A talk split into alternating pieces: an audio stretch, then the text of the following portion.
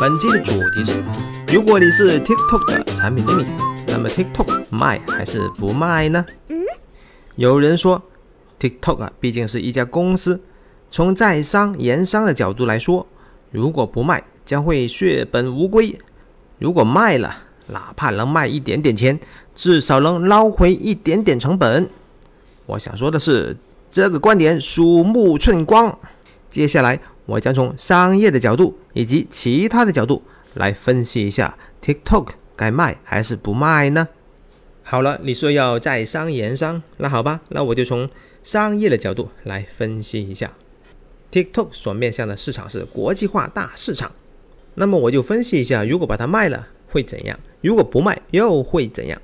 好了，假设我真的把 TikTok 卖了，会怎样呢？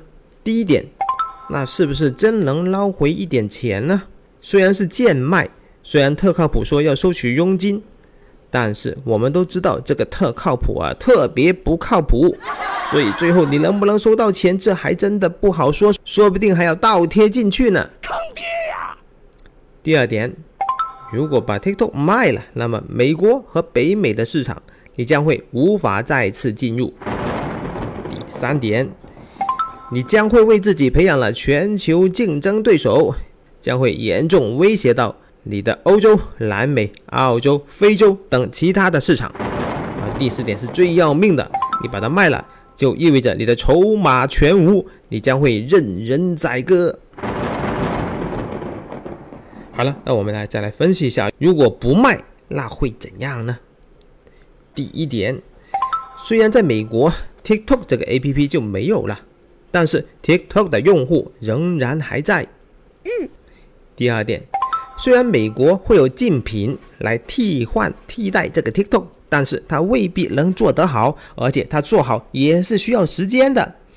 所以第三点，你可以继续利用这段时间继续的进军全球市场。美国的 TikTok 用户如果还想使用 TikTok，那就欢迎他们翻墙使用。最重要的是第四点，如果不卖。筹码仍然在你的手上。所谓筹码在手，天下我有。美国政府欺负中国企业，打着所谓的国家安全的口号，其实是一种赤裸裸的打劫。嗯。我们伟大的国家出手了，商务部会同科技部调整发布了中国禁止出口、限制出口技术目录。字节跳动表示，公司将严格遵守《中华人民共和国技术进出口管理条例》。和中国禁止出口、限制出口技术目录，祖国才是 TikTok 的强大靠山。字节跳动能做这么大，相信他的眼光一定不会差。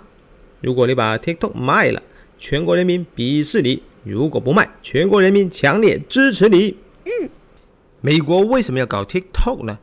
果真是因为国家安全吗？No No No No No，真正的原因那是因为 TikTok。触动了美国媒体的话语权，触及了美国统治阶级的统治基础。TikTok 输出了中国文化，在中国流行的网络神曲，居然能在美国传播起来，这是美国政府不能容忍的。Excellent。TikTok 还还原了各种事情的真相，打脸推特、Facebook 等美国主流媒体，这更是美国政府不能容忍的。Excellent。TikTok。应该如何应对呢？妥协是没有用的。美国搞死你的真正原因，是因为你的媒体话语权太大了。在号称崇尚新闻自由和言论自由的美国，他只能用国家安全的理由来搞你。TikTok 的筹码有两个，第一个是你的用户群体，第二个是你的核心技术。所以你的应对策略可以是为了用户的利益。你继续摆出服软的姿态，打造悲情氛围，这个姿态是给美国用户看的，表明了 TikTok 的用户第一的态度。第二点，你要继续走法律途径，虽然你知道这没卵用，但是这是一个虚招，这是给美国政府看的。第三点，你要做好撤出美国的准备，核心技术要继续的保密，你要安抚用户。我们舍不得大家呀，我们将来一定会回来的。如果你离不开 TikTok，欢迎下载抖音。您可以用 TikTok 的账号登录，我们提供了一键迁移的功能，你所发的所有的作品和你的资料都会一键迁移到抖音里面。中国人民欢迎你，你将会和十四亿中国人民一起玩转抖音。